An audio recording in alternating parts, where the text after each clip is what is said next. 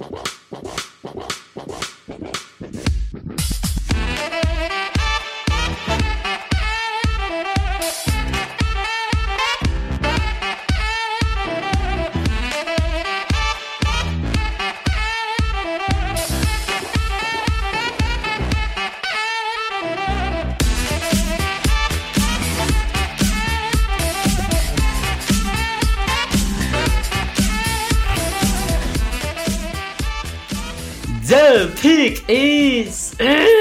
amigos! Sejam bem-vindos a mais um podcast do On The Clock. Eu sou o Felipe Vieira e a minha voz não tá muito legal porque gravar 8 horas da manhã não tô acostumado com isso. Diga lá, Davis.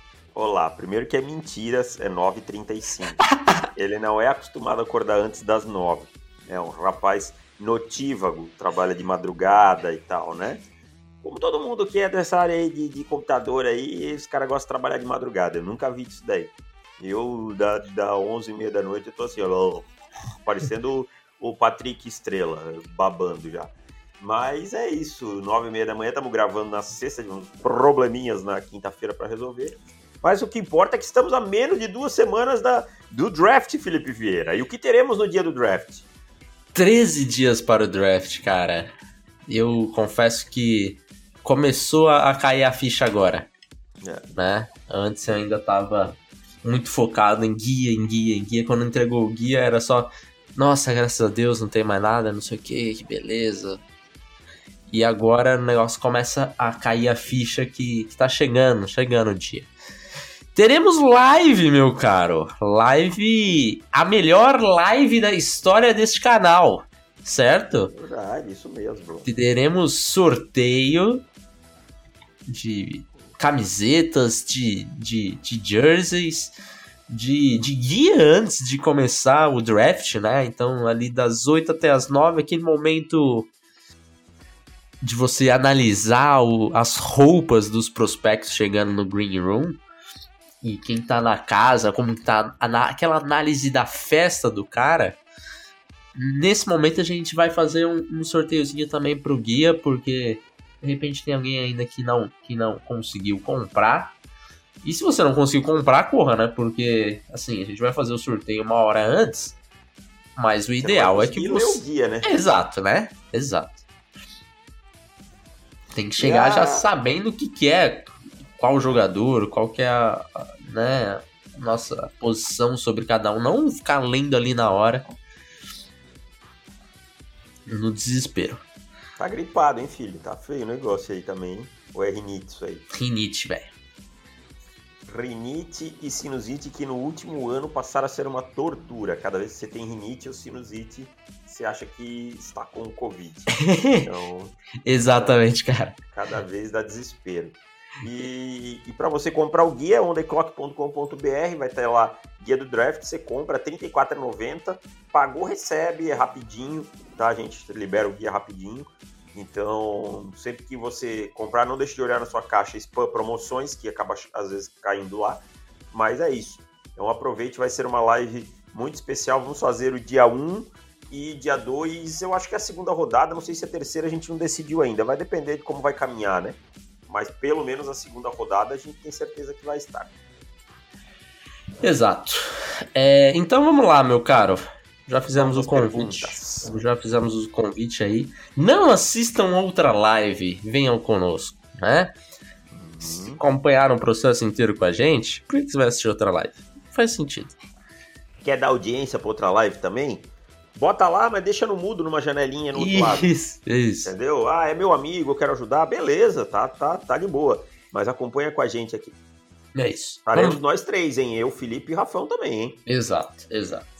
E aí teremos magia de. de Gui de la Coleta também, né? Exatamente. E alguns convidados em momentos é, pontuais da live aparecerão também. Olha aí, já tô dando muito spoiler, Davis. Pronto, chega. Chega. Vai, vamos. Comentários. Vamos comentários. Nosso amigo Tárcio Cruz. Felipe, você não pegaria QB na 3 quando era Miami? O critério tem que ser o mesmo com os dois. Assim como o DJ, o Tua não fez um bom primeiro ano, mas mostrou algumas poucas coisas promissoras. Não estou comparando prospectos, porque tu era infinitamente melhor, estava umas duas prateleiras acima. Se você draftou o seu QB, tem que dar armas e proteção para ele ter a chance de mostrar, se mostrar. Se draftou alto é porque gostavam dele e tem que fazer dar certo. PS, eu não dra teria draftado DJ, mas o que fizeram, mas já que fizeram merda, tem que se virar. É, esse, esse é meu ponto. Eu nunca. É, eu nunca entrei nessa. Nesse debate de, pô, se os caras draftaram, tem que esperar. Era sempre o que eu faria. É, eu não teria, por exemplo, na, naquela situação lá, né? Do. Voltando, acho que isso daí. É, é, é resquícios do podcast do ano passado. Que foi o seguinte: é, no mock eu acabei selecionando Tua para os Giants. Não era uma coisa de, nossa, ó, eles, eles têm que fazer isso, eles não podem passar a oportunidade. Era se eu fosse o GM dos Giants. E daí, se eu fosse, eu não teria selecionado Daniel Jones. E, consequentemente, não é um prospecto, não é um jogador que eu queria ter no meu time. Eu trocaria Daniel Jones pelo que desse, né? Acho que uhum. ainda tinha um valor razoável ali de troca. Então, é como então se você tivesse assumido após a gestão Exato. Daniel, a gestão que draftou o Daniel Jones. Exatamente. Então, o que, que, qual que era o meu plano? Trocar o Daniel Jones e pegar o Tua, que era uma oportunidade que tinha ali. Que foi o que eu fiz. Então, não estou falando de ah, eles têm que dar tempo. De fato, tem que dar. Eles pegaram, gostam do cara, tem que dar tempo. Isso não tenha dúvidas. Mas eu não gosto.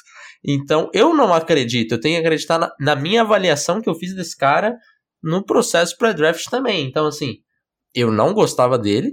Era um prospecto que, se desse para trocar aí por uma escolha de final de primeira rodada, talvez no ano passado dava ainda com tranquilidade de pegar um valor assim, eu pegaria, eu trocaria ele pelo Tua, né? Pegaria o Tua na, na qual que foi aquela escolha? Sei lá. Tua foi 5, né? Não, do, do mock. Ah, não lembro. Dos Giants, enfim. Não lembro. É, acabou sobrando ali e, e eu pegaria o Tua. Então, concordo com você que os, os Giants têm que dar o tempo para ele, já, já pegaram o cara, mas eu trocaria com, assim como os Cardinals fizeram e fizeram muito bem feito de se livrarem do Josh de se livrarem do Rosen. Na é época. É uma coisa que a gente não concordava, né? Exatamente, porque a gente tinha uma avaliação do Rosen melhor do que era o jogador e, e era uma avaliação errada nossa.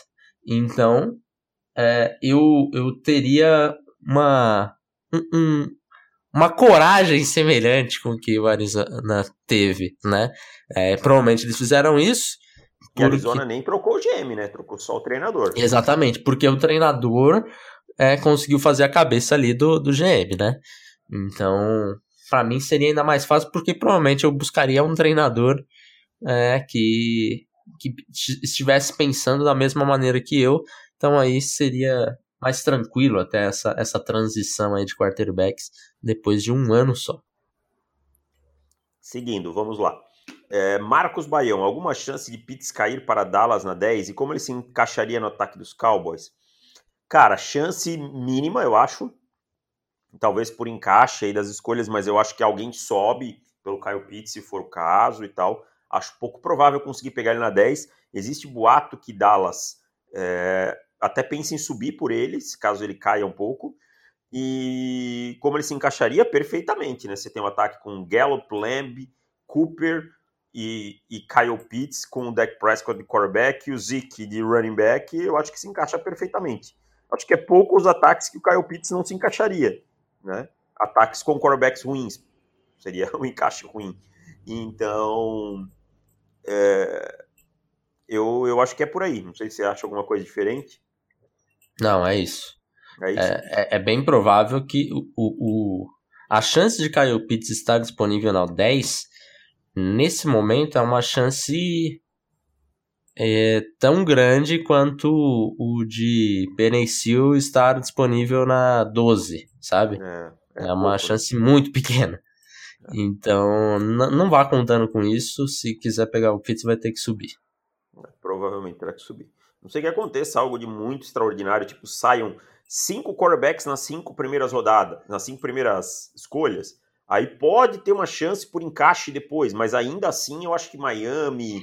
Eu não consigo Detroit, ver, cara. É, eu não consigo ver um cenário que todo mundo vai passando o Kyle Pitts. Sabe? Eu não consigo ver, porque vamos colocar esse cenário aí de cinco QB saindo nas cinco primeiras.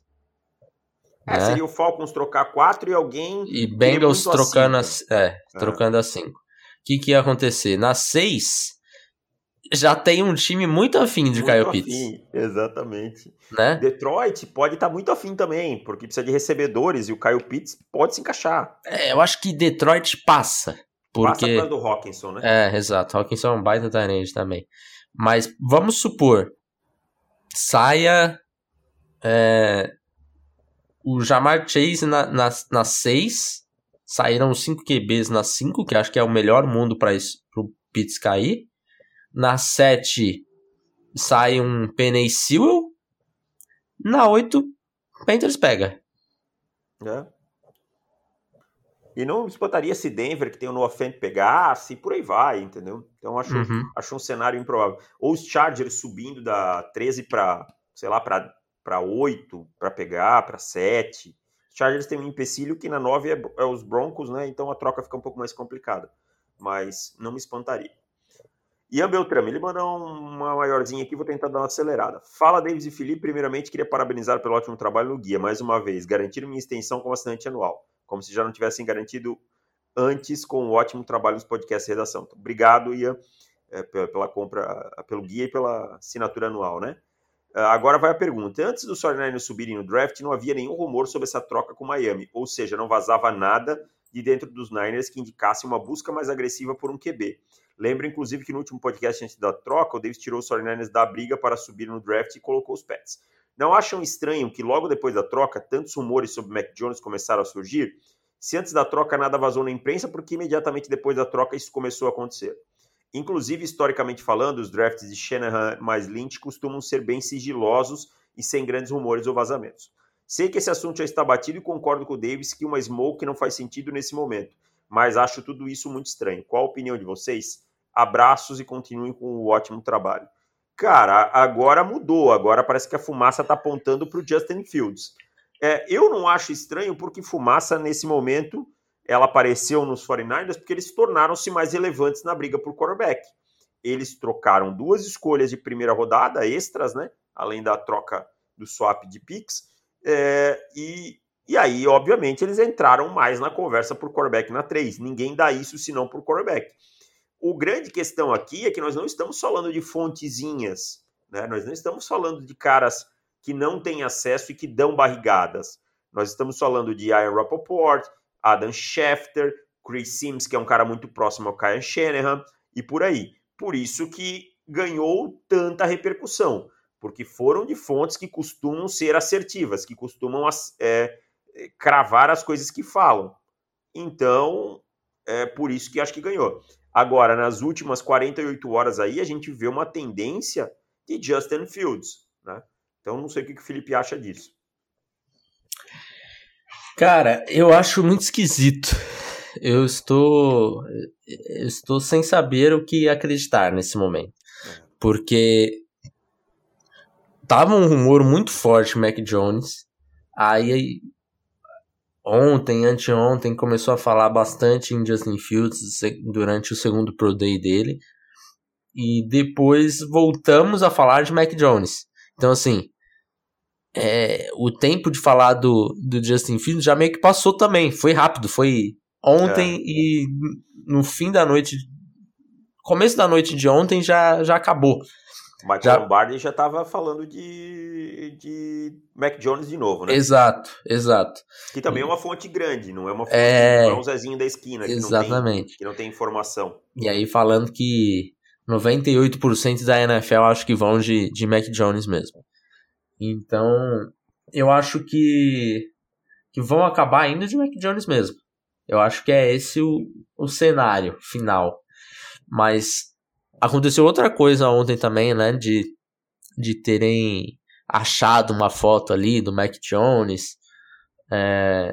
Por causa daquela blackface, né? É, exato. Né? E daí. Isso daí certamente e deveria mesmo atrapalhar o estoque do, do Mac Jones, né? É, mas vamos ver se vai de fato, se vai ficar no, no notinha oficial, como ficou com quem que? Não que foi. foi do do ano passado? Foi o QB dos, dos Bills, não Jake foi? Fromm, Jake Fromm. Jake Fromm, é. Jake Fromm era pior, né? Era Sim, falas, falas racistas, né? É, Não era tô- bem não pior. Tô, não tô contemporizando o que o, o, o Mac Jones fez, é errado, não, não- da, lá da, da Blackface e tal, mas dá pra entender como uma bobagem, tipo, um, um, um imbecil que fez um, um gesto sem pensar, uma coisa idiota, né? É diferente de você falar coisas agressivas e tal, né? E aí o, o Jake Fromm acabou ficando numa notinha também, né? Eu não lembro, você lembra qual que foi a timeline disso? Se foi antes dele ser draftado, se foi depois? Foi depois, né? Eu acho que foi depois, cara. Eu acho que foi depois também. Sei que o Jake Fromm também, né, não tinha... Já, já, a gente já via que ele não tinha relevância no, no processo naquele momento, né? A gente já estava imaginando ele pelo menos terceira rodada e tal. Sim. Então, É, foi depois, foi em junho. foi depois, em junho. E também não, não ia mudar muita coisa. Mas eu não vejo também, eu vou, vou te confessar uma coisa, eu não vejo o Mac Jones caindo por conta disso daí não, tá?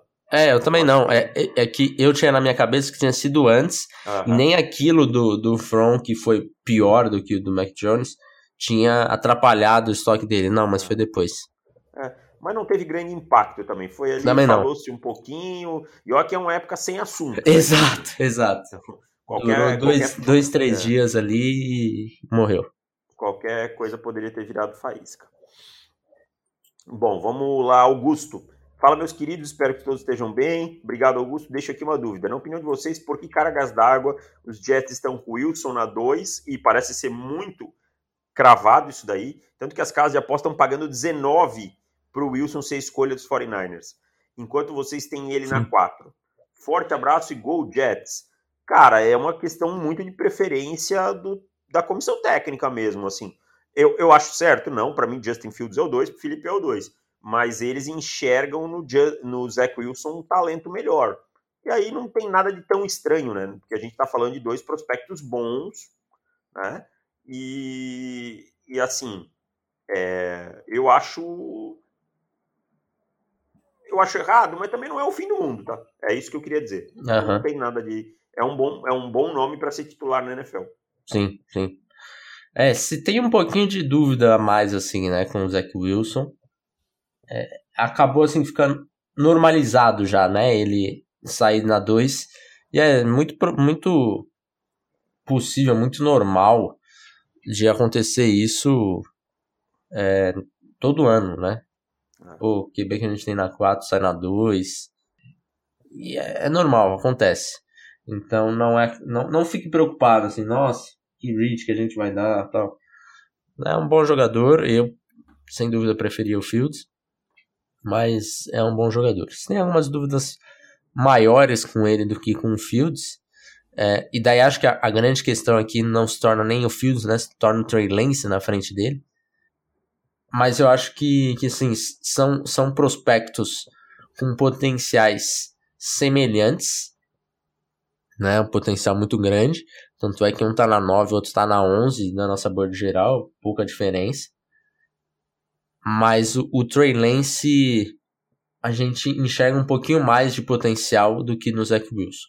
O Zach Wilson dá algumas duvidazinhas ali sobre a sua sua linha ofensiva, o tempo que ele tinha, a tranquilidade, é um, uma situação que ele não vai encontrar na NFL e quando ele não tinha tanta tranquilidade assim, acabava dando uma puxada a mais ali, né, no seu jogo. Uhum. Mas acho que é fica mais ou menos por aí mesmo.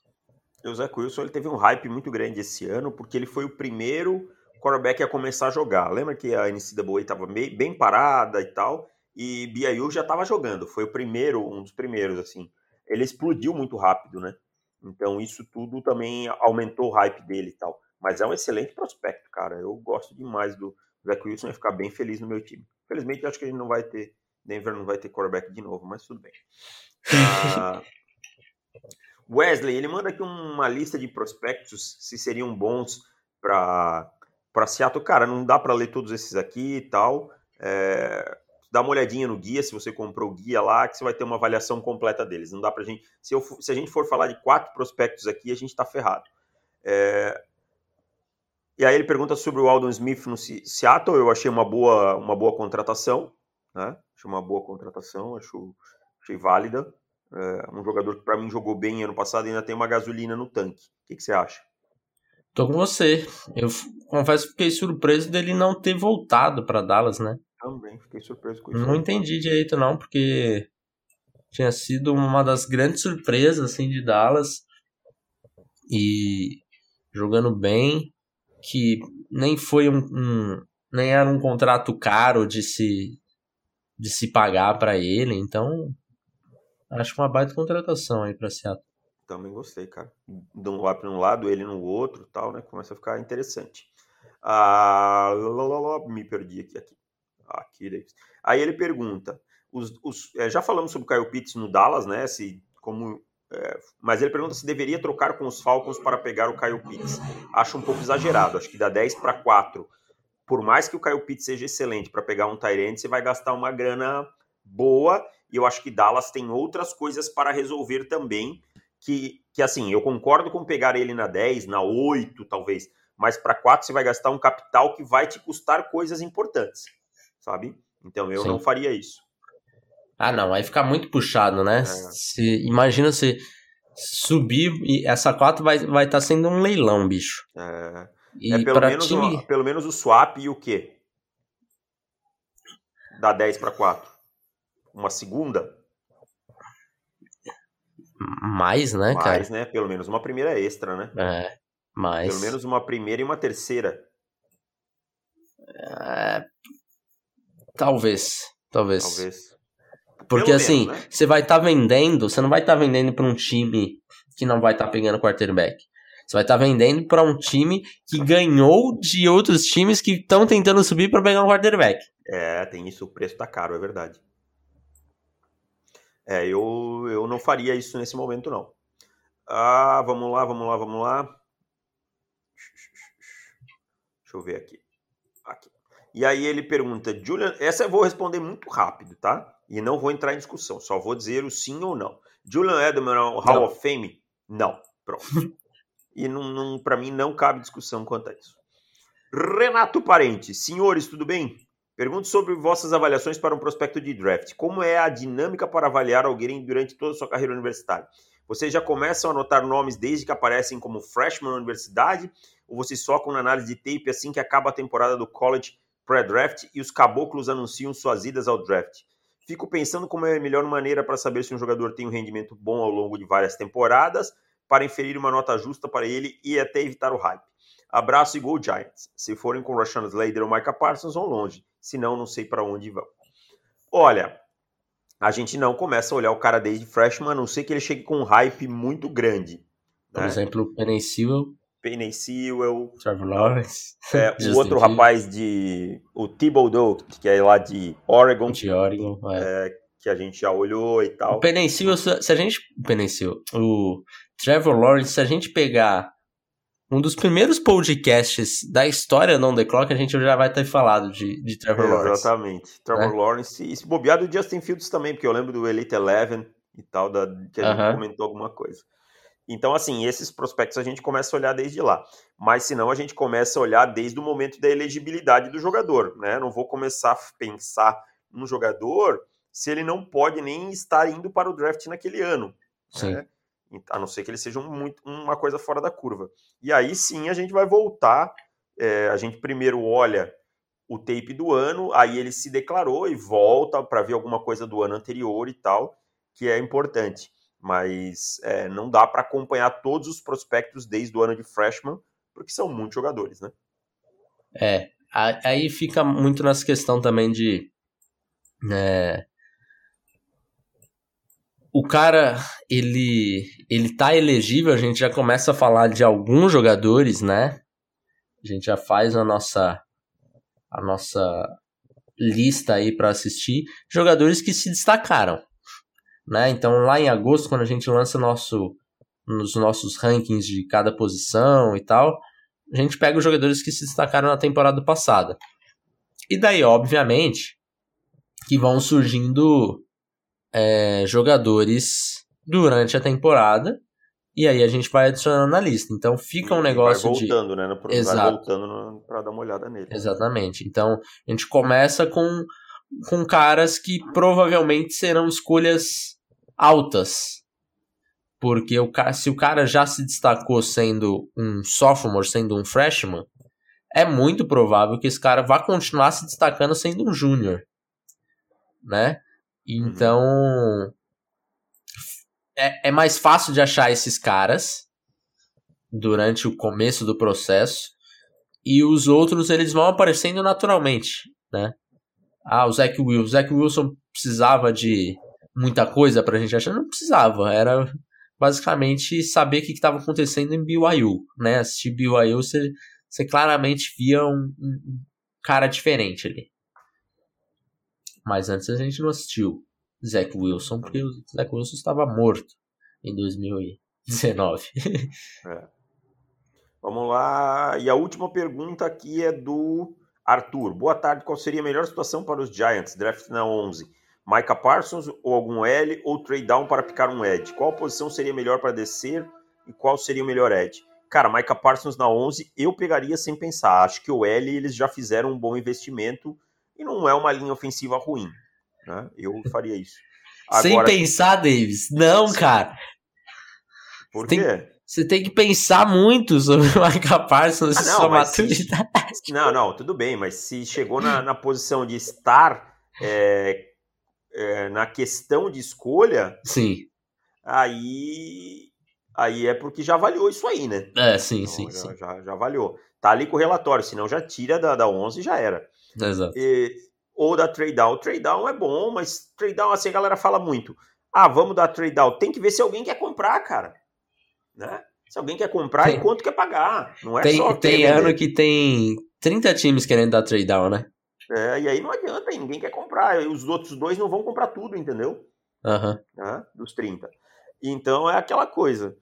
Mais um trade down para pegar um edge, eu pegaria o Quit Pay se estiver disponível mais para baixo. É o meu edge predileto, assim, por uma uma boa diferença.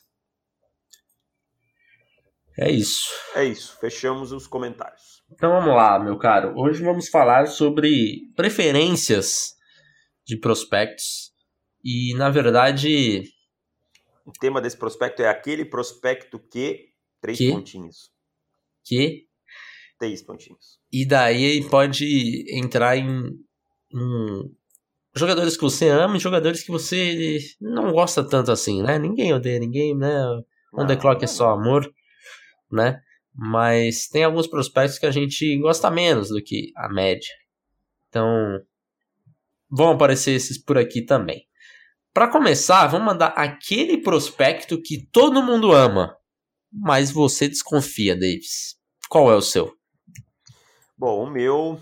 Ai, ai, ai, ai, ai, ai, ai, ai o que eu desconfio, que muita gente ama, mas que eu desconfio, se chama Travis Etienne, hum. running back de Clemson. Eu vou dar os motivos que eu desconfio do Travis Etienne. Eu acho ele um bom jogador, eu acho que ele tem é, algumas coisas bem interessantes, mas aí eu entro, eu vou entrar numa coisa é, complicada.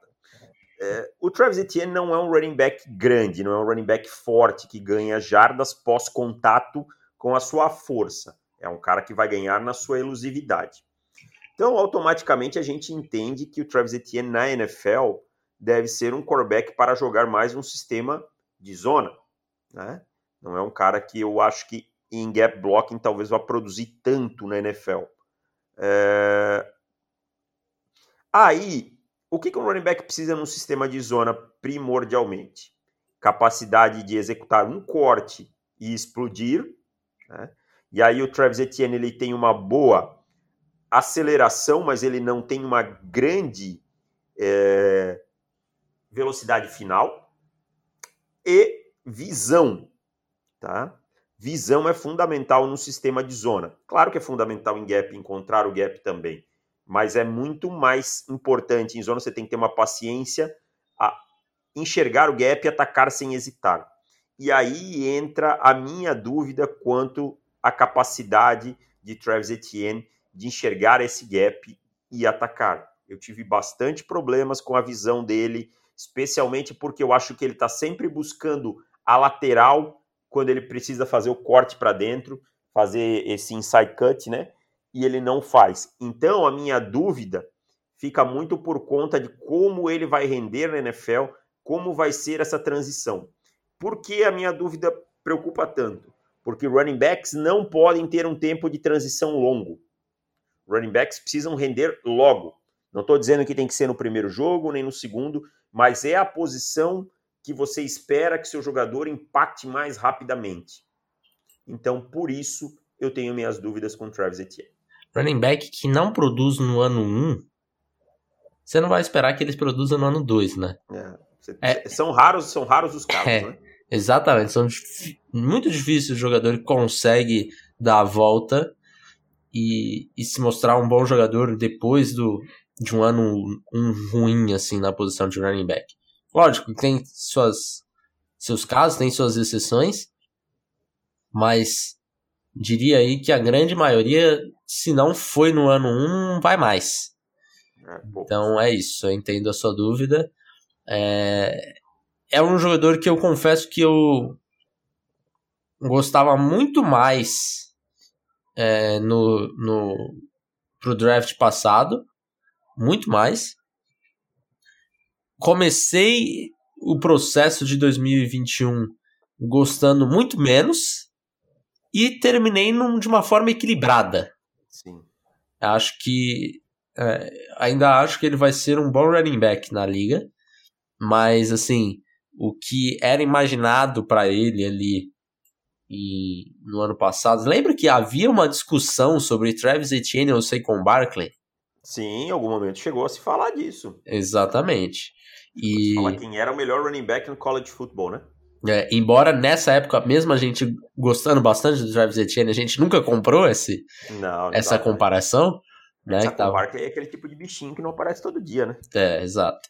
A gente gostava muito do Travis Etienne pro draft passado, mas mesmo assim, ainda assim ele seria talvez o running back 4 daquela classe, alguma Exatamente. coisa mais ou menos por ali.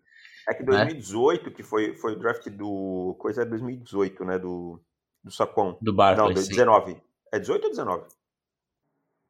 18, cara. Caraca, o Sacon Barkley vai pro, pro último ano de contrato. É, o Etienne ele apareceu era. muito bem naquele ano, que era o, o ano de. Basicamente de freshman, freshman, né? Que, é, que foi o ano do título, né? Que foi o ano que o, o Trevor Lawrence também apareceu, explodiu, né?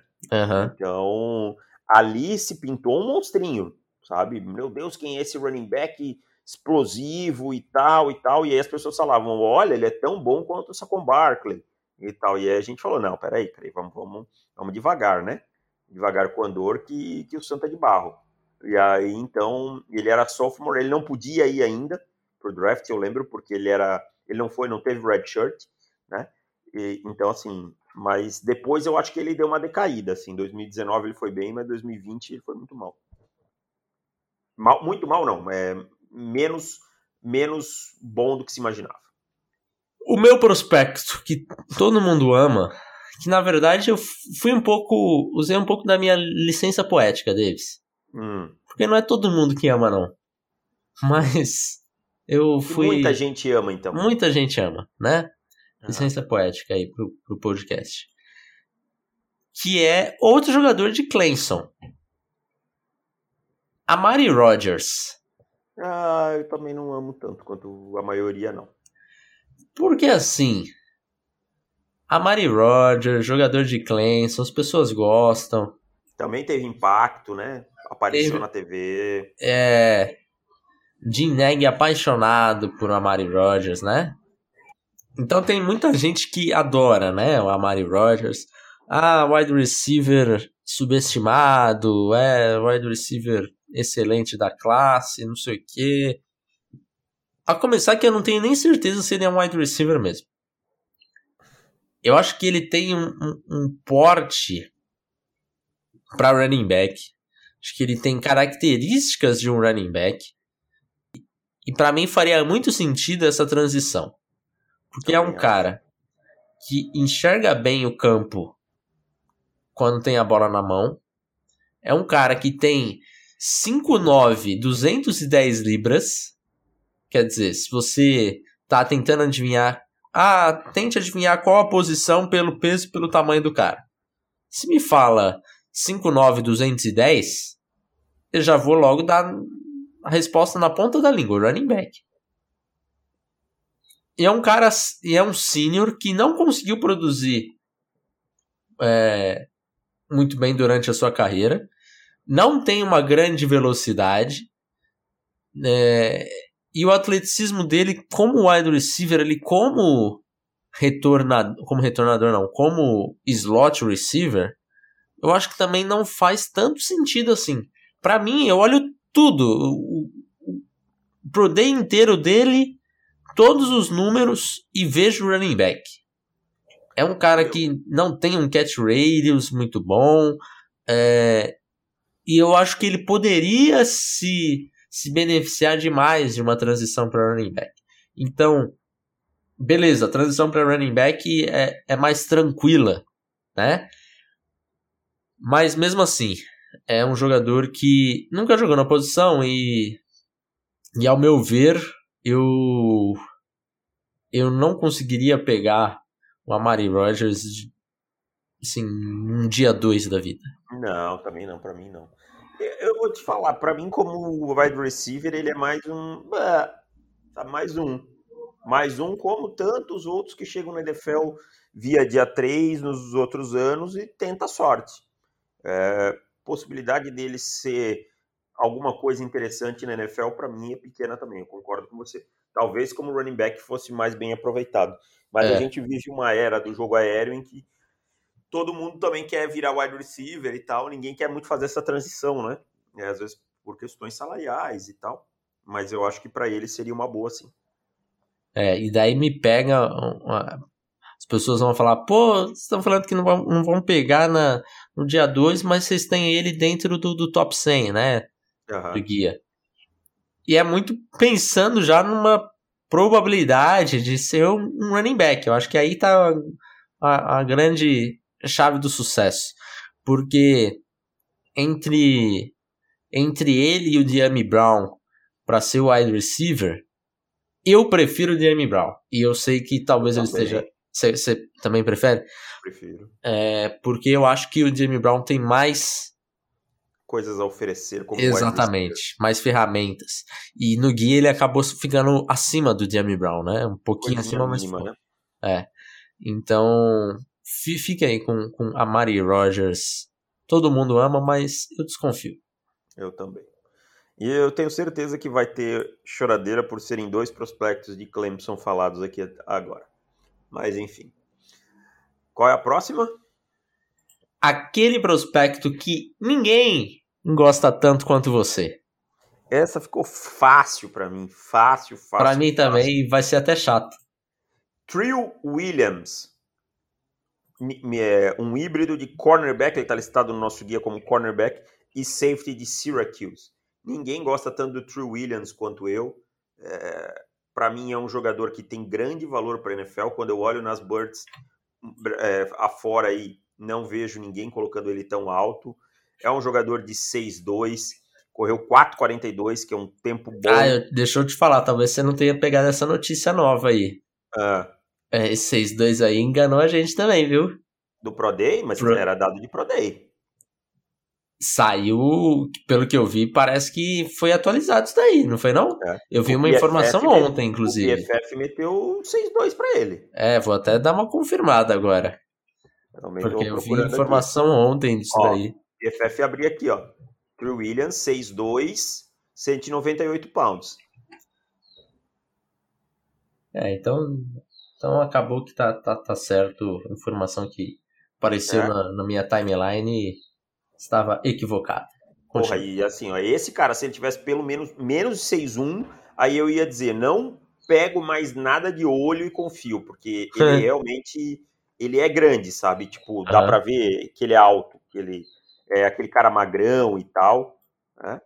Então, True Williams é um cara de 6'2", um cara que correu 4'42", é um cara que faz essa função de níquel e, e safety muito bem, essa função de híbrido. É um cara que pode jogar no outside, tem todas as ferramentas para jogar no outside corner e quando jogou foi bem. Né? É um cara que é agressivo buscando a bola, é, isso me agrada bastante. E eu acho que ganha grande valor para a NFL atual por essa versatilidade. Tá? É, acho que jogou, acho que a, a, secundária de Syracuse é a menos falada e com um grande talento. Né? É. Né? A gente tinha lá o Andrew Cisco, o True Williams, o Melin Fonu, né? E, e então, assim, True Williams é um jogador, para mim, que eu sei que ele vai sair provavelmente só no dia 3, mas que eu prevejo assim que é um cara que pode ter um impacto bem grande na NFL. É, acho que que é um jogador talvez um dos que mais se destacava assim pro que a gente tinha, né, na nossa board, talvez tenha sido a grande surpresa aí da nossa board dele tá realmente realmente alto. Mas estamos confiantes na nossa avaliação. Outros, eu não, eu não vou falar porque vai que é o que você cita, mas depois hum. eu vou falar de outro cornerback, só o nome depois dele. Tá bom. Mas o meu eu vou chovendo molhado, cara. Eu, porque eu fiquei pensando assim. Será que eu vou falar desse cara de novo? Ah, o pessoal já deve estar de saco cheio de eu falar desse cara. Hum. Mas eu preciso falar. Que é Chris Ruff, né? Hum. Não tem ninguém no mundo que gosta tanto de Chris Ruff quanto eu. Então eu não posso deixar de falar de Chris Ruff nesse momento. É um jogador que tem uma, uma produção espetacular.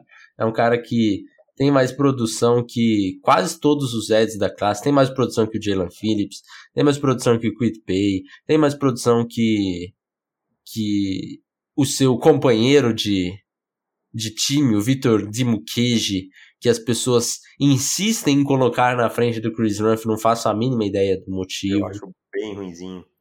É muito diferente. Eu acho até um, um, jogador sólido, assim, que pode se tornar é, importante para uma rotação e tal. Mas para mim não há uma comparação, é, entre, não começa nem a conversa, né? É, é um cara que tem mais produção que o Carlos Becha. Ele só não tem mais produção que o Aziz Ojulari. E acabou. É só ele que tá na frente do, do Chris Ruff dessa classe. Então, eu gosto muito do Chris Ruff. É um cara que tem atleticismo. É, é um cara que tem um potencial muito grande. Lógico, tem seus problemas é, de, de peso.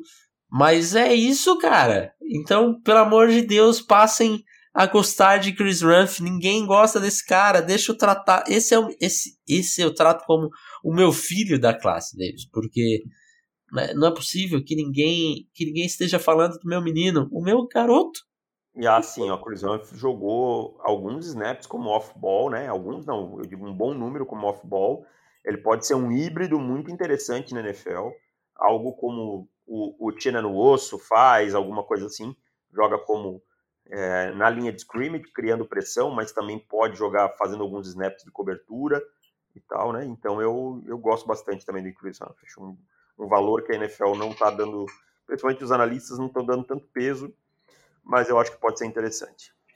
Um jogador que está sendo falado em sétima rodada, cara. Eu acho que, ó, eu vou te é... ser honesto, eu acho que não sai tão tarde não. Acho que no máximo comecinho da quarta rodada aí alguém já vai ter puxado o gatilho. Tomara, porque se o cara sai na sétima, ele tem que remar muito pra, é. E as pessoas vale podem. mais a pena ser undrafted free agent que. que é, rodada. pelo menos escolhe para onde vai, vê onde tem menos competição. Porque pro cara ser sétima rodada, ele tem que queimar tanto. E eu tenho certeza que a gente já perdeu tantos talentos que acabaram saindo na sétima rodada e não tiveram tantas oportunidades. Uhum. Né? Ah, e a gente vê com frequência, por exemplo, um time que dispensa o fulano nos cortes de agosto, ele é pego por outro time é, e o cara joga muito bem. Então, imagina os caras que não conseguiram é, nem ter espaço em outros times e acabaram né, per hum. perdendo a chance da carreira e tal. É, então, espero que ele não saia tão tarde no draft para que ele tenha mais oportunidades de mostrar o seu talento. Porque senão do True Williams eu achei onde você achou lá? Provavelmente foi no do Haas lá que eles colocaram ele com 6003. Ah, foi no Haas então. É. E, mas o PFF e os outros dados todos do dia do Pro Day, ele mediu 6,2. Então é, é, isso que é complicado nessa, nessa balbúrdia que foi esse ano, né, sem combine. A gente acaba não tendo uma confiabilidade de dados tão boa. É, exato. Aí fica, fica complicado. Mas vamos vamos ficar no, no outro, porque realmente no Pro Day eu não tinha visto 6-0 nele não, mas no Haas que eu vi eu falei, ué, o que aconteceu? Ele perdeu duas polegadas. É. Mas enfim, é isso. É, mais um, Davis. Aquele prospecto que você sabe que vai sair mais alto do que deveria aquele prospecto Kadarius Tony, ah, olha aí. de Flórida. Jogador que encanta pela sua capacidade de conseguir jardas depois da recepção, de ser elusivo, de produzir é, em situações como gadget player, e que eu acho que alguém vai acabar dando um tiro mais alto do que deveria, pois é um jogador que tem a sua, os seus probleminhas a corrigir. Bom jogador? Sim, mas não é o pica como estão é, querendo passar. Eu vou deixar para falar de Kadar Stone um pouquinho mais para frente, porque ele tá em, outro, em outra categoria aí. Tá. Então vou falar do, do meu, que eu acho que deve sair mais alto do que deveria. Alex Leatherwood. E aí tá muito fácil de saber o motivo dele vai sair mais alto do que deveria. Capacete e tackle. E a posição. Porque eh, o, o Leatherwood, ele é um jogador que tem um, um atleticismo muito bom, né? fez um Pro Day espetacular também. Só que, tecnicamente, falta muita coisa ainda para ele. É, não conseguiu mostrar uma evolução aí. E a gente já, já tem falando do Leatherwood sobre isso desde agosto. E a gente fala, é, o Leatherwood a gente não tá tão alto quanto o pessoal, não estamos conseguindo enxergar o que estão vendo. E eu confesso que esse Pro Day dele aí me surpreendeu demais até. A gente até tentou gostar mais dele. Né? Exato. Exatamente. Né? Mas esse Pro Day aí me surpreendeu muito porque eu vejo um atleticismo no Leatherwood no tape, mas eu não vejo um 480 nas 40 jardas no tape não vejo pulando 35 polegadas no, no, no vertical, né? Então, talvez por isso também ele não, não fez o short shuttle. Que eu acho que aí o shuttle era onde a gente ia ver uma diferença maior aí, né? Porque acaba incomodando um pouquinho mais aí a sua agilidade. Mas é isso, eu acho que é um jogador que tem grandes possibilidades de sair num top 40, né, cara? E, e a gente não tinha no top 100. É. é, eu não gosto também do, do Leatherwood, eu acho um jogador que vai ter que melhorar em muita coisa para ser um cara produtivo na NFL a ponto de onde querem pegá-lo, né? Uhum. Que, o hype Alabama aí tá pegando mais, tá sendo mais considerado do que deveria. Então, é, tem, que, tem que dar uma acalmada aí e tal, senão algum time vai dar um reach nele aí. É isso. E a última categoria é aquele prospecto que mais te cheira a bust. E daí eu já vou trazer o meu, porque você já falou. Ah, que é o Kadarius Stone. Cara, Kadarius Stone, tudo que eu enxergo nele, eu, eu, eu enxergo bust. É, vai me desculpar quem gosta, eu sei que o Rafão ama o Kadarius Stone. É, mas é um cara que teve só problemas de... Só queria esclarecer uma coisa ser, é, ter cheiro de bust não quer dizer que a avaliação dele é ruim. Isso é muito mais os indicativos que o jogador dá, entendeu? Uhum. O jogador pode ter qualidade em uma, outra e várias outras coisas, mas isso não quer dizer que a avaliação dele é ruim. Não quer dizer que ele tem que estar fora do nosso top 50, top 100. Tá? É, se é, tornar assim, um bust, é, é bust, né? A gente não vai é. colocar, ah, o nosso bust é o 187 é, da nossa. Né? É, senão fica fácil, né? É. é mas o, o Kadarius Stone, acho que a gente teve três opiniões diferentes nele, né? O Rafon gostava mais do que a gente, você no meio termo, por incrível que pareça, e eu do, no lado que gosta menos ainda. Por que, por incrível que pareça? Porque você não fala tão bem dele também. né? Não, é que eu acho que ele, ele pode ser um cara muito situacional e cair num lugar muito certo e, e dar. E, e, e assim, o número de lugares para ele cair que, que, dariam esse ambiente, porque tem crescido na NFL. Talvez esse seja o ponto que ele tenha é, para ele nesse momento. Que são esses times que abusam dessas jardas pós-recepção, né? Exato. Exato. Dependendo de onde ele cair, dá uma, dá uma esperança. Dá um na carreira. É, exato. Dá uma esperança grande aí de se tornar um, um jogador mais importante do que, do que de fato é, né? Ou que possa hum. ser. Mas é um cara que teve lesões em basicamente todos os anos dele em Flórida. Só conseguiu produzir no último ano dele. Já é um cara é, que é um sênior, já é um cara mais velho. E tem pontos que eu olho ali. As questões parecidas. Não é tão grave quanto do, do Jerry Judy, do joelho dele, né? Que do Jerry Judy era um, um negócio bem esquisito ali, né? Forma como se movimentava o Jerry Judy. Mas eu também vejo uma propensão à lesão com a forma como ele, ele se movimenta, o Kadarius. E eu vejo também é, um jogador que eu não acho tão inteligente assim, sabe? Não, eu também acho bem burrinho. Eu acho, é, para ser bem. Usar bem um eufemismo aqui, né? É um pouco desprovido de inteligência. É, é ver situações dele é, indo para um contato que, que não tinha a menor necessidade, momentos que ele corta totalmente errado e e é curioso, porque a maioria da, do, do, dos analistas elogiam isso dele, falam que ele é bom nessas áreas. Eu não consigo ver que ele é. Eu acho que ele tem uma boa movimentação ali, que realmente é, faz com que ele consiga criar jardas ali depois da recepção. Mas eu vejo uma visão dele problemática.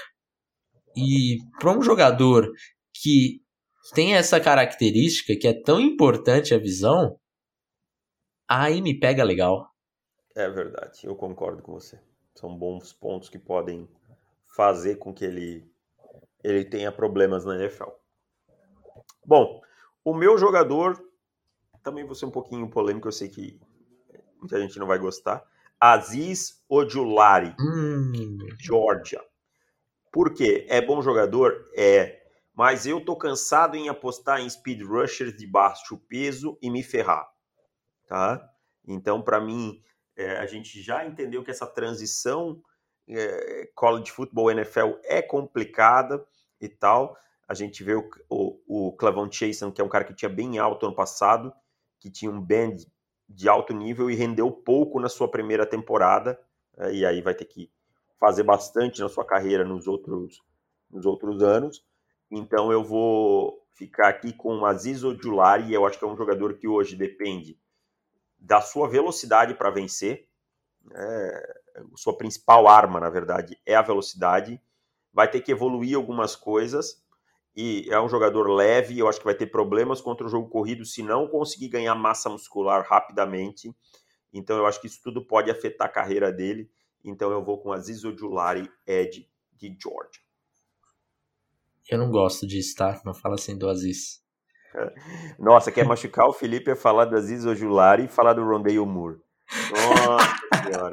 Esse dia eu fui falar do Rondale Moore, comparei ele com alguém. Nossa, só faltou ele vir com uma pedra.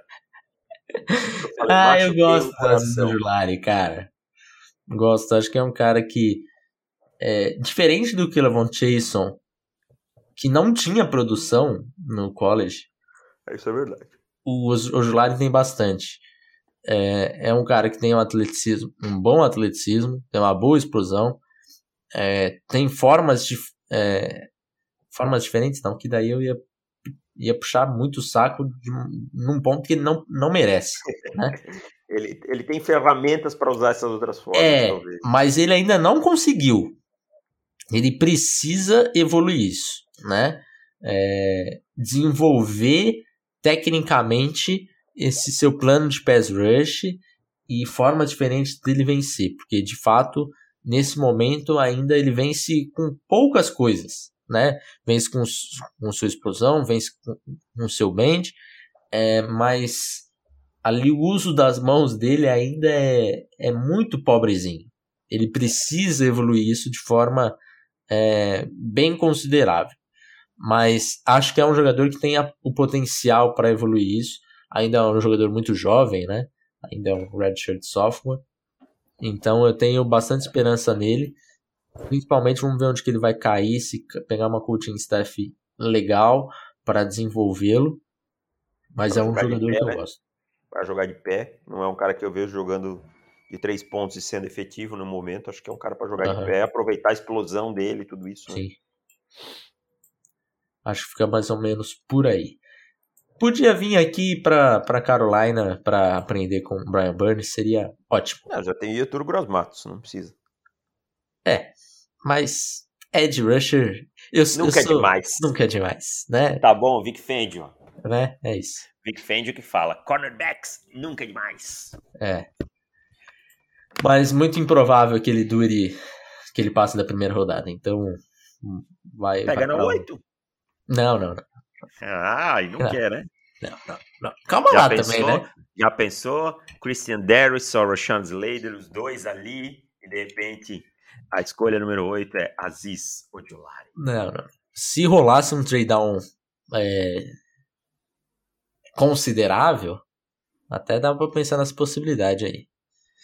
Mas um trade down até pro top 15 ainda não. Não, não tá, tá cedo. Uma coisa que eu queria falar nesse podcast, Davis, só para hum. encerrar, o que, que, você achou dessa dispensa de Maurice Hurst? Então, achei estranha, cara. Ele foi bem ano passado, principalmente fazendo pass rush. Né? Ele não, uhum. não foi tão bem contra o jogo corrido. Arden Key, tudo bem, é um cara que não conseguiu finalizar suas, suas jogadas e tal, né? É um cara que não, não rendeu. É, vamos ser bem honestos, o Arden Key é um baita vagal, né? Uhum. Isso a gente já ouvia desde os tempos de LSU, e a gente menos experiente nas avaliações é, confiou que isso pudesse ser corrigido no Arden Key.